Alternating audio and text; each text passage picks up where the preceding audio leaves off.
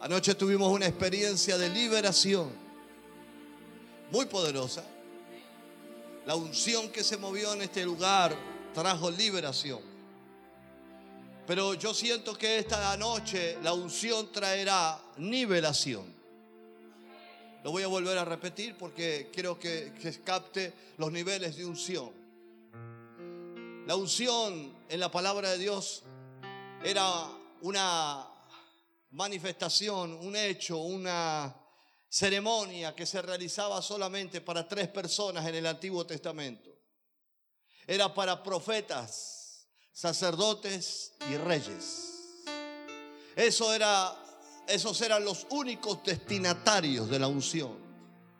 La palabra nos cuenta que cada vez que Dios escogía un hombre y lo señalaba como un rey, un profeta o un sacerdote, se le derramaba un aceite especial. Y ese aceite especial representaba que a partir de ese momento esa persona estaba habilitada para servir en ese, en ese ministerio o en esa, en esa asignación. Y esa unción representaba una, un empoderamiento sobrenatural de Dios sobre la persona. ¿Qué representa? Esa presencia, ese aceite representaba la misma presencia de Dios, habilitando a ese individuo para realizar ese oficio sacerdotal de rey o de profeta. Esto era algo muy selectivo, esto era muy precioso, esto era algo muy caro. ¿Qué era? Caro. Porque no era para cualquiera, era alguien que tenía que estar completamente habilitado para esto. Era alguien que tenía que tener la altura, la capacitación, la calificación espiritual. No cualquiera tenía esa unción. Pero la gracia a través de Jesucristo nos ha habilitado para la unción del Espíritu Santo. Y todo creyente que venga a Él con humildad y se someta a Él, podrá tener esta unción maravillosa. Porque la unción no es otra cosa que una manifestación sobrenatural, un recurso poderoso, sobrenatural, para que usted haga la obra de Dios. Pero temo que la iglesia ha, devaluado la unción. Porque a través de la gracia cualquiera viene a los pies de Cristo y dice, bueno, total Dios me la da, la unción. Pero hemos olvidado que esta nace para gente selectiva. Y en la gracia le hemos dado una especie de liviandad a ese momento tan precioso que un ser humano puede experimentar cuando Dios derrama sobre él un poder sobrenatural. Jesús dijo, derramaré y derramaré mi espíritu sobre, sobre vosotros y recibiréis poder. Recibiréis poder y seréis testigos y entonces echarán fuera demonios, sanarán enfermos y predicarán el Evangelio hasta lo último de la tierra. Oído a esto. Pero los discípulos primitivos, los de la primera iglesia, era una generación de creyentes habilitados para una unción poderosa. Así que quiero que usted preste atención porque esta unción devaluada la tenemos que valorizar en esta noche. La unción la tenemos que volver a valorizar. Porque Dios no derrama nada a aquel que no lo valora. Quiero que esté aquí en esta noche porque hoy es otro nivel de unción el que vamos a ministrar. Vuelvo a repetir, Dios no derrama nada a aquel que no lo valora. Lo podrá desear, podrá, que, podrá quererlo, podrá interpretar que se lo merece, pero en el reino de Dios las cosas que no se valoran son quitadas. Y entonces yo estoy preocupado porque yo quiero que en mi casa la unción de Dios esté sobre nosotros. Esta introducción es importante porque nosotros necesitamos hoy captar que la unción cada vez que vino históricamente vino en momentos de crisis. Nunca la unción aparece cuando alguien está relajado. La unción se manifiesta y de, alguna manera se, manifiesta de una manera especial cuando la persona pasa por una crisis. Y lo vemos en diferentes hombres de Dios, Elías, David, cada rey, cada profeta que pasó circunstancias extremas, Dios después de esas situaciones extremas los premia con unción. Es como que el proceso te habilita. ¿Están entendiendo lo que estoy diciendo? Cada vez que hablamos de la unción, terminamos hablando de un profeta como Elías, terminamos hablando de un rey como David, porque estos son los arquetipos, ¿sí? los ejemplos de las personas que fueron ungidas. Pero en esta noche yo quiero elegir y he elegido a un personaje tan especial para hablar de la unción. No va a ser un varón, va a ser una mujer. Vamos a hablar de Esther. Esther es una mujer ungida para un momento crítico. Y su, su unción se manifiesta en el momento más crítico de Israel, cuando iban a ser todos eliminados. Y yo quiero que hoy usted pueda estudiar conmigo ese nivel de unción que aparece en la crisis. Diga conmigo la unción que aparece en la crisis. Esa es la unción que necesitas. Porque para vencer los momentos límites necesitas un poder sobrenatural. No puedes vencer humanamente. Acá hay muchas personas que han intentado vencer y no pueden. La crisis se los come. Por eso necesitas hoy levantarte en fe y recibir la unción que vence en medio de la crisis. Amados, era un momento crucial en la vida de Esther cuando su pasado y su presente coinciden y su unción fue revelada. En ese punto de pasado y presente, de convergencia, el creador el sumo creador de los perfumes, toma todas las experiencias de Esther y le da un aceite para que ella sea la mujer de la unción en esa temporada. Hoy vamos a hablar de ella porque la palabra nos muestra, cuando vamos al hebreo, que su nombre original no es Esther, es Hadasha. Y la palabra Hadasha significa dulzura, amor verdadero. Y es una especie de planta con flores blancas, con, muy, con ramas largas, y que esas ramas se usan para los tabernáculos. Así que se podría decir que Hadasha es una mujer, o Esther es una mujer de cobertura. Todo lo que tiene unción da cobertura. ¿Cuántos dicen amén a eso? La unción da cobertura, protege en medio de la crisis. Hoy vamos a hablar de ella porque yo me emocioné leyendo de ella. Yo fui ministrado por ella hoy. Yo dije, yo necesito ver una iglesia bajo esta unción. Y aunque soy varón, tengo que decir que ella hoy ha sido mi inspiración para decir, quiero esa unción que tiene Esther en mi propia vida.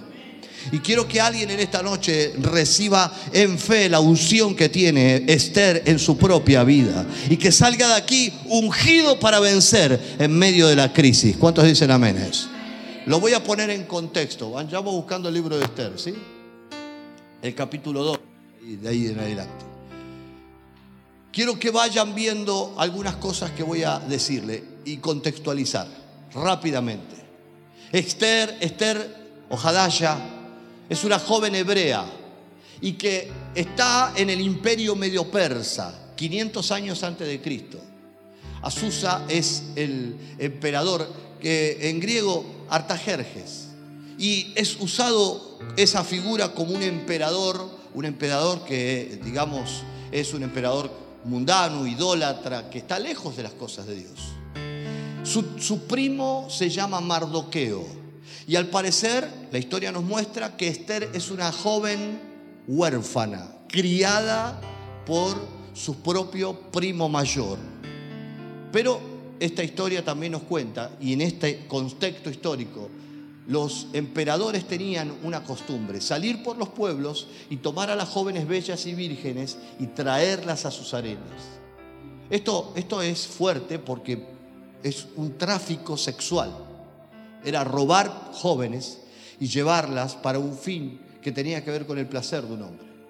La Biblia dice, el capítulo 2, versículo 8 creo de Esther, que ella fue llevada. ¿Cómo fue? Es decir, que Esther comienza su historia mostrándonos que su experiencia es traumática. Es una experiencia traumática y esta experiencia traumática es la que yo quiero que ustedes observen porque la experiencia traumática la llevó a un nivel de unción.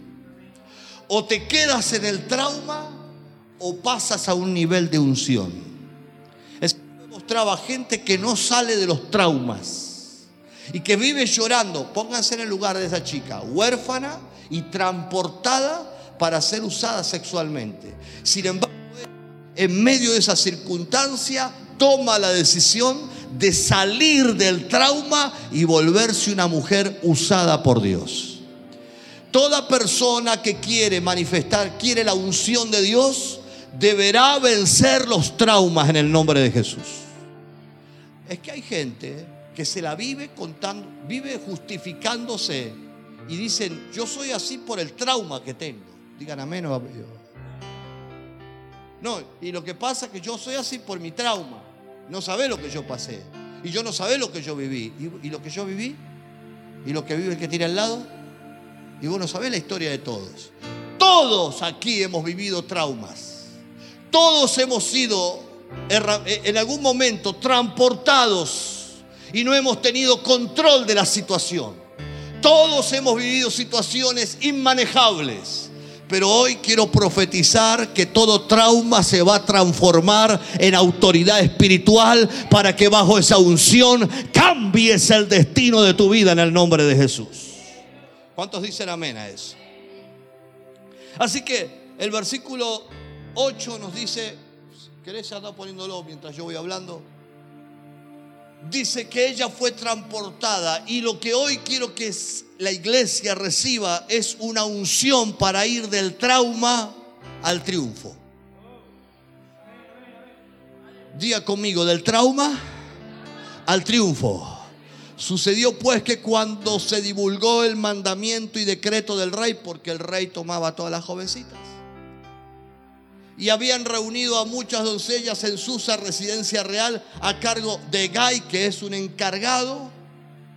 Esther también fue llevada, y ponga entre comillas, fue llevada. Qué horrible que la circunstancia te arrastre, que vengan a tu casa y te saquen, que no tenés, no, no hay negociación ese era el trauma de esta mujer. Esta chica podría haber dicho, yo ya yo no, tengo destino de nada. Yo a mí me arrastró esto. Yo quiero hoy decirte que si en el pasado las cosas te llevaron y te traumaron y te arrastraron, no tienen nada que ver con este presente. En este presente te manejarás con autoridad para manejar tu futuro profético. Es con unción que cambiamos la historia. ¿Cuánto dicen amén a eso? Es la unción de Esther. Eso voy a hablar hoy. La unción que cambia la, la unción que visita la crisis. Eso es lo que vino a mi corazón hoy a hablar. Y es interesante todo lo que vamos a compartir hoy. Número uno, vamos al versículo 9. El versículo 9 dice así. Y la doncella, por favor, diga conmigo, agradó agradó a sus ojos y halló gracia delante de él, por lo que hizo darle prontamente atavios y alimentos, y le dio también siete doncellas especiales de la casa del rey, y la llevó doncella a lo mejor de casa. Agai, quien está a cargo de todo esto, vio en ella algo especial y la llevó a un lugar especial. Y de todas las transportadas, ella halló el favor. Número uno, yo quiero profetizar que la unción trae el favor de Dios para cambiar el trauma en victoria. Favor para cumplir el llamado que tenía. Y el favor significa crecimiento, el favor significa prosperidad, el favor eh, significa que nada te va a detener, el favor significa que vas a heredar, el favor significa que vas a ser protegido y protegida, el favor significa que vas a ser preservado y preservada. Y el favor dice, que aunque parezca que no hay salida, vas a tener salida. Diga conmigo favor. Así dice, y agradó a sus ojos y halló gracia, favor. Yo siento que acá hay personas que no le caen bien a nadie y por mucho tiempo abren la puerta porque en cuanto le mira la pinta le cerró la puerta en la cara. Pero si te metes bajo esta unción, tu apariencia va a cambiar. Y te cerraban la puerta, pero ahora te la van a abrir en el nombre de Jesús. Porque el favor representa eso. El favor representa que ahora eres elegido. Cuanto antes era despreciado. Número uno, entonces, la unción que opera en Esther activa en ella el favor en medio de la crisis. La crisis manifiesta una unción y es por eso que hay muchas personas que se han estancado, porque la crisis la insultan, la, crisis los hace poner rebeldes, la crisis los hace renunciar. Pero me gusta esta muchacha porque en medio de la crisis, y aunque es transportada, aunque no tiene el dominio, el control de la situación, ella no se revela, sigue enfocada en el propósito. Y eso hace que en medio de la crisis se manifiesta el favor de Dios. Diga conmigo, la unción de Esther activó el favor. Yo quiero que hoy reciba esta palabra. Favor de Dios. Diga, favor de Dios para mi vida. En el nombre de Jesús. Ahora veamos otro punto importante. Versículo 9. Ahora veamos el versículo 12. Ah, acá e, esto es lo que más me impresionó, o creo que esto es, es, lo que más me, me impactó de ella. El versículo 12 dice así. Y cuando llegaba el tiempo de que cada una de las doncellas para venir al rey Azuero, después de haber estado 12 meses con estado 12 meses conforme a la ley acerca de las mujeres, pues así se cumplía el tiempo de sus atavios. Seguimos leyendo. Esto es... Entonces la doncella venía al rey y todo lo que ella pedía se le daba para venir a ataviar con ella desde la casa de las mujeres hasta la casa del rey. ¿Cuánto me van siguiendo? Seguimos leyendo un poquito más, a ver. Y a la mañana siguiente volvía a la casa de las mujeres al cargo de Sasgás, eunuco del rey, guarda de los concubinas. No venía más el rey, salvo si el rey la quería y era llamada por nombre. Hasta ahí, hasta ahí. Quiero que observe algo, porque la historia de Esther es fabulosa. Ya ahora vamos a ir metiendo cada vez más bajo esta unción tremenda que ella tiene. La palabra dice que no solamente fue transportada, sino que también fue preparada. Aún en el proceso de la crisis, diga conmigo, proceso de la crisis. Ella fue preparada y dice la palabra, si usted después se toma un tiempo para leer Esther, que fue preparada en mirra. Seis meses dentro de la mirra. ¿Cuántos meses? Quiero que vea esto porque me impresionó. La mirra es un aceite que transforma y preserva. Y fíjense los beneficios que la, mirra real produce en el ser humano cuando éste se somete al tratamiento de esta joven. Porque ella se hacía baños de mirra. Reduce la inflamación, estimula el sistema inmunológico, agiliza la recuperación de la enfermedad, elimina problemas respiratorios, mejora los problemas de artritis, reduce gases estomacales y acidez, ataca los hongos de la piel y los sana, disminuye dolores menstruales, promueve la higiene, cura el mal aliento y la gingivitis. La palabra mirra viene de una palabra que es mara, que es amargura, que es un aceite amargo, un, líquido amargo. Y ese líquido amargo es el mismo líquido que le trajeron a Jesús. Aceite, oro mirra, es lo que le trajeron el día que los magos del oriente se presentaron a Jesús. Y ese mismo aceite caro con esencia de mirra es la que la mujer le echó en los pies a Jesús. Y que todos decían, ¿por qué tira ese aceite tan caro? Es que Jesús sabía que se estaba preparando porque el aceite era usado para embalsamar los cuerpos. Y proféticamente la mujer estaba diciendo, este cuerpo va a morir. ¿Están entendiendo lo que estoy diciendo? Esta chica estaba siendo preparada por un aceite. Estaba metida en un lugar, en un proceso. Imagínense, yo quiero que hagan un viaje histórico mental de esta joven en, el aceite y esperando por horas sometida a una simplemente eh, experiencia que ella nunca había manejado. Yo no sé cuántos aguantarían de ustedes que todos los días lo metan en aceite. Todos los días tenía que estar siendo tratada por aceites y masajes y preparaciones. El mundo espiritual no derrama unción para gente que no se prepara. El mundo espiritual no va a derramar unción sobre gente que no se somete a los procesos. La unción no viene para gente que viene un culto de domingo solamente. La unción vendrá para aquel que diga, Señor, me someto al proceso que quieras para mi vida. Lo que tengas que limpiar.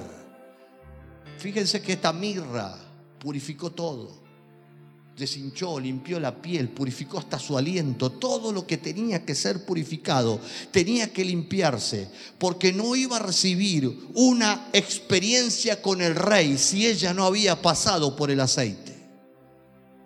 Y yo digo que en esta temporada donde el aceite de la unción ha sido tan devaluado, necesitamos volver a entender que la única manera de encontrarnos con esta unción es dejar que Él procese nuestras vidas. Te invito en el nombre de Yeshua a que digas, Señor, hoy me someto al proceso que me lleva a la unción. ¿Cuántos dicen amén a eso? Ese proceso es un proceso de cambio y esta es la palabra que el Espíritu Santo puso a mi corazón. Alguien reciba esto, por favor, en el nombre de Yeshua, de Jesús. Viene un cambio, recíbalo por favor. Ahí viene la palabra, un cambio de imagen.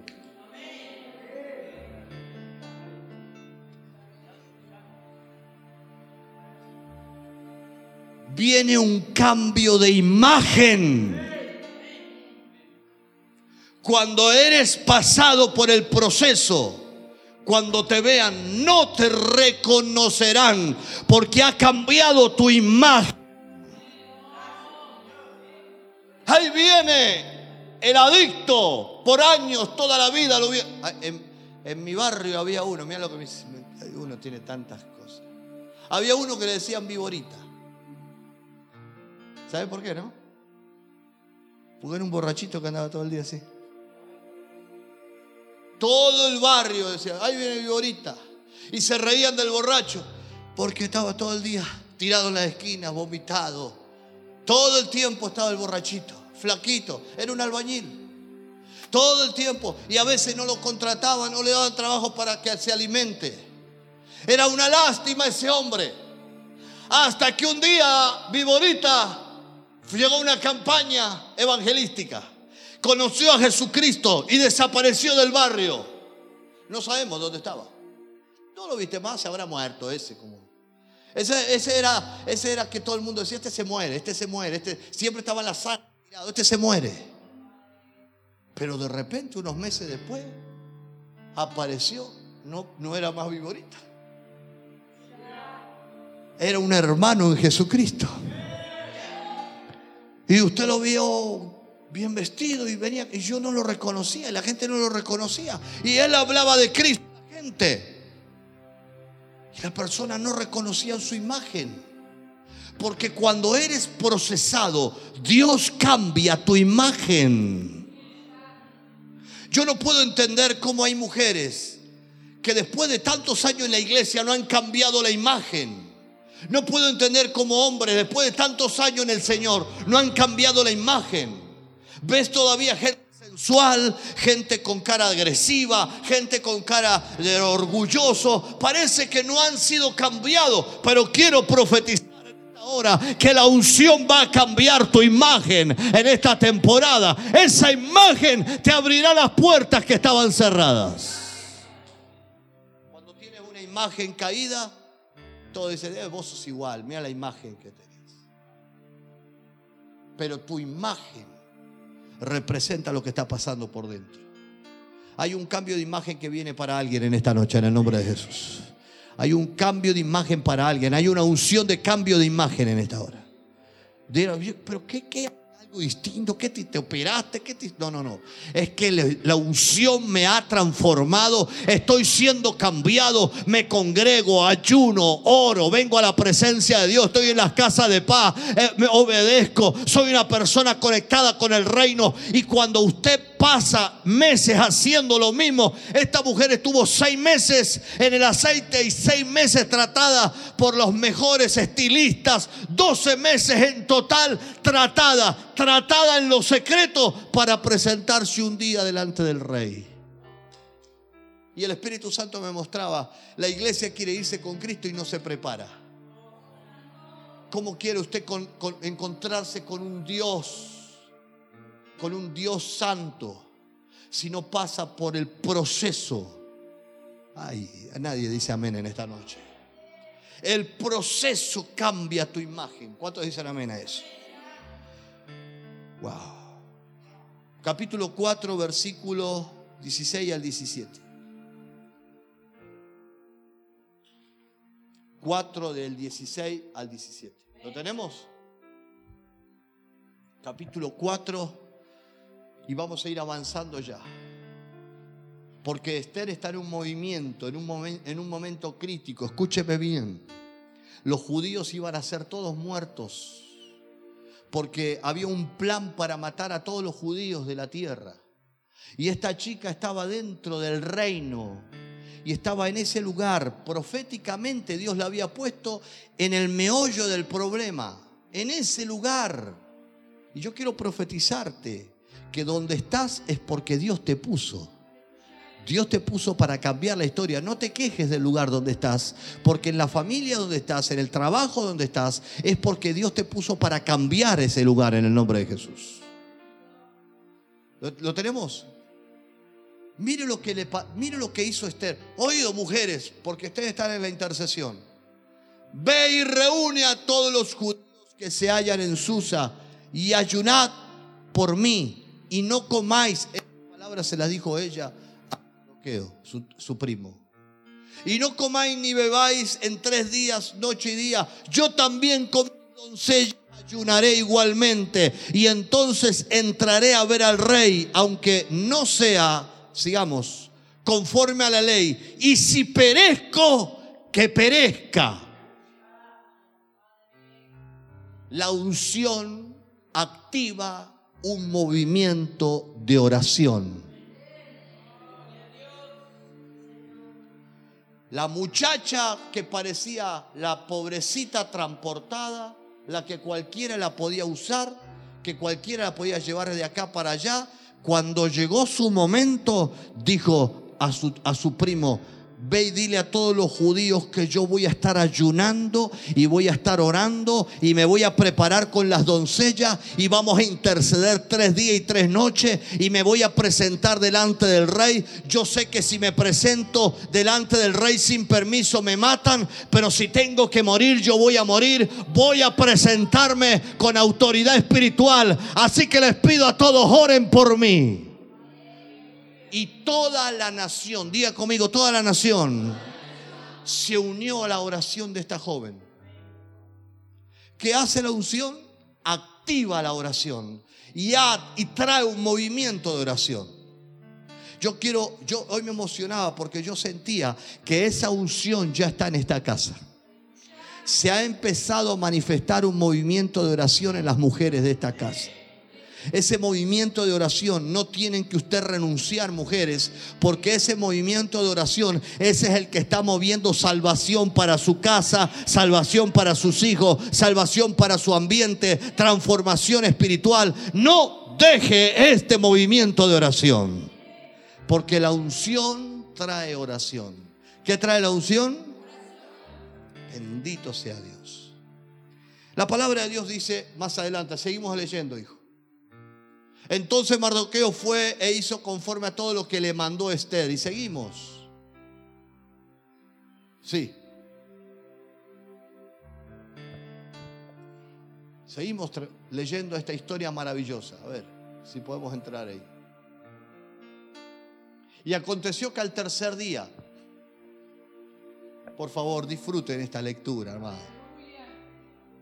Disfruten esto se vistió Esther. Lean esas palabras. Llegó el momento de la verdad. Ya oró y ya ayunó. Ahora hay que poner la cara. Su vestido real. Y entró en el patio interior de la casa del rey. Miren esto. Se vistió, se perfumó Y yo me la imaginé así. Yo me la imaginé así. Caminando por los pasillos. Decidí. Dispuesta. ¿Están entendiendo?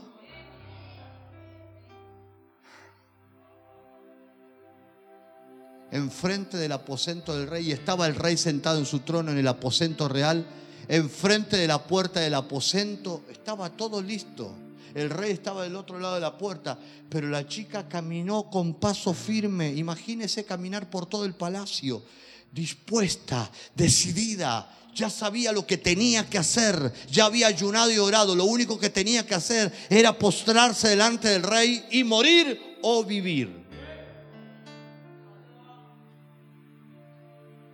Y cuando vio a la reina, porque esto pasa con la gente decidida.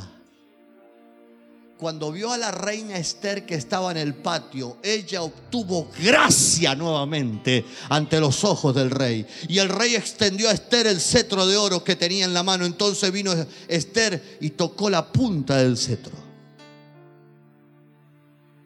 Y dijo el rey, ¿qué tienes, reina Esther? ¿Y cuál es tu petición? Hasta la mitad del reino te daré. Escuche, este punto de la unción de Esther es una unción que alguien me la tiene que recibir. Se llama decisión y valentía. ¿Están entendiendo?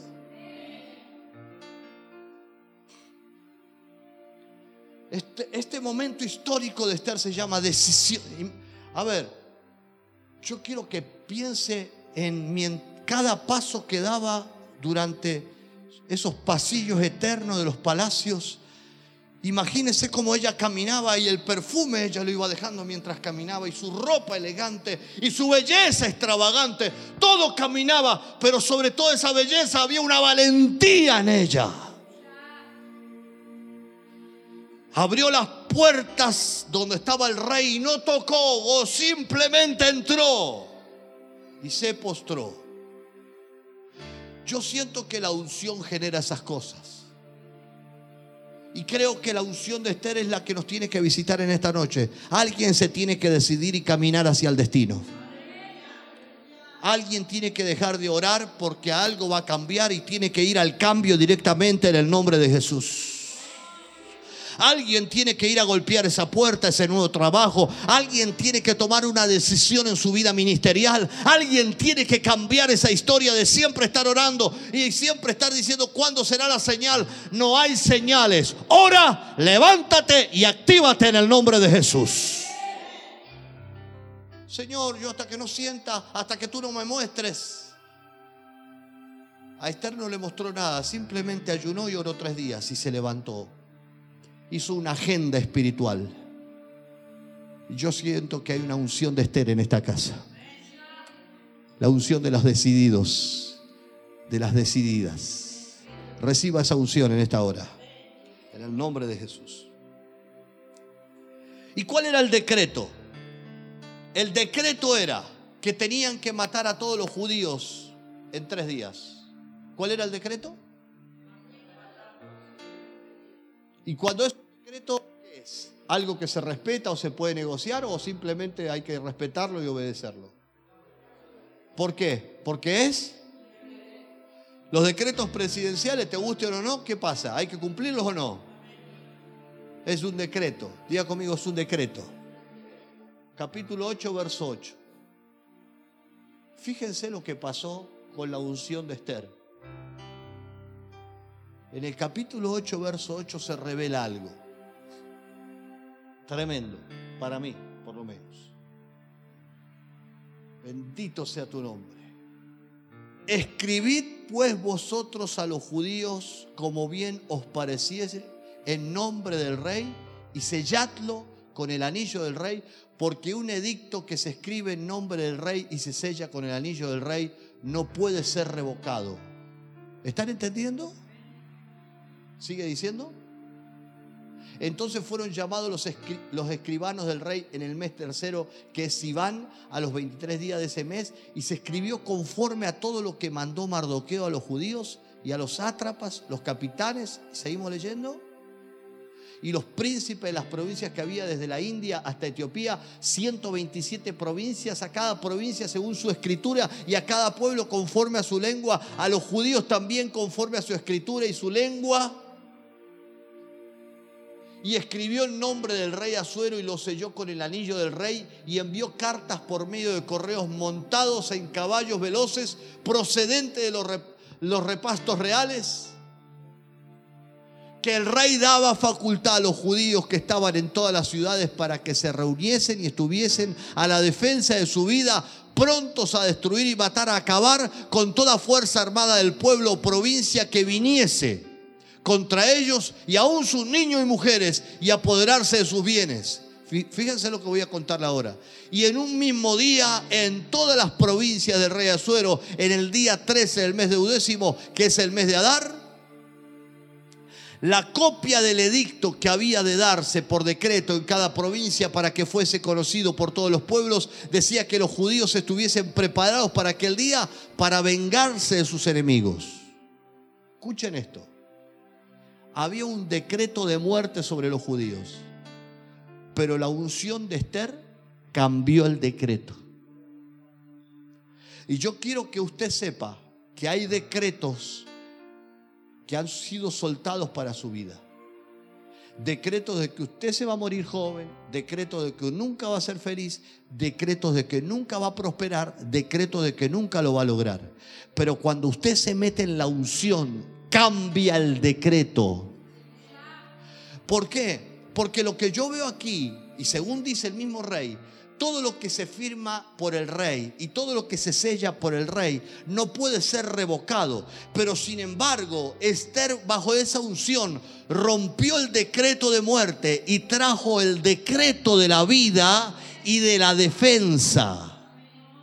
Y en un mismo día todas las provincias del rey Azuero se enteraron que los judíos no solamente tenían que tener autoridad para vivir, sino que tenían el respaldo para defenderse y para avanzar sobre sus enemigos.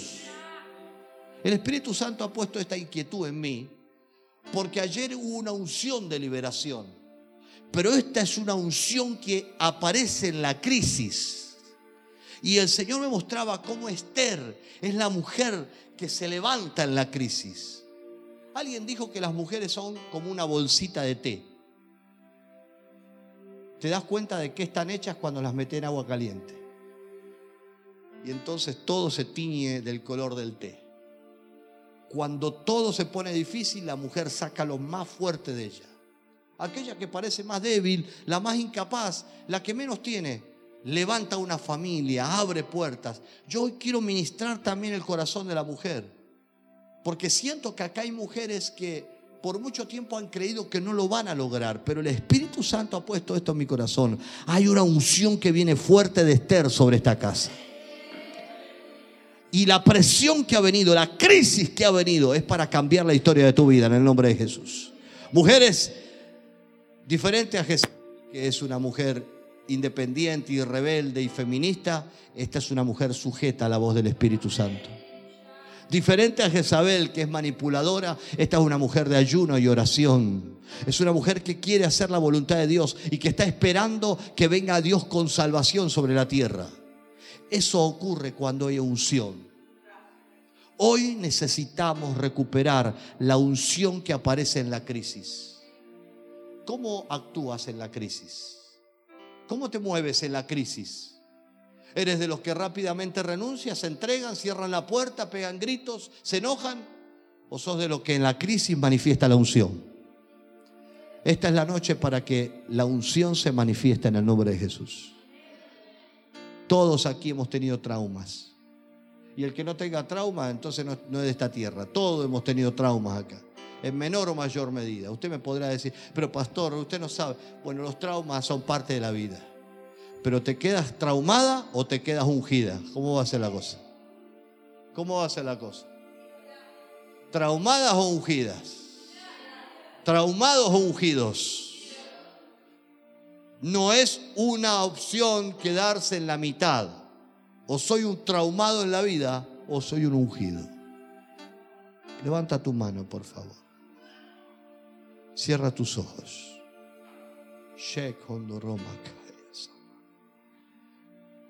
Cantar de los Cantares 8:5 dice, ¿quién es esta que sube del desierto? Vestida de aloes y de perfumes. ¿Quién es este que en la crisis sale con perfume?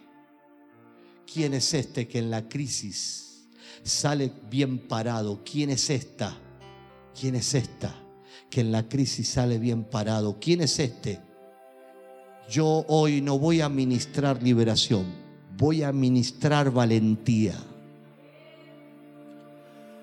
Porque ya te ministré liberación 150 mil veces.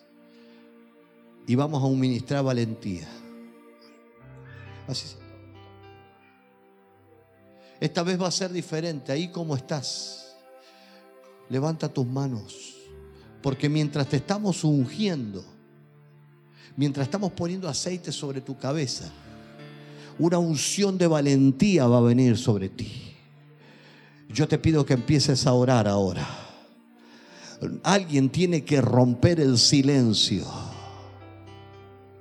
Me gustó Esther porque no esperó una música de fondo. Me gusta Esther porque ella dijo, vamos a romper el silencio.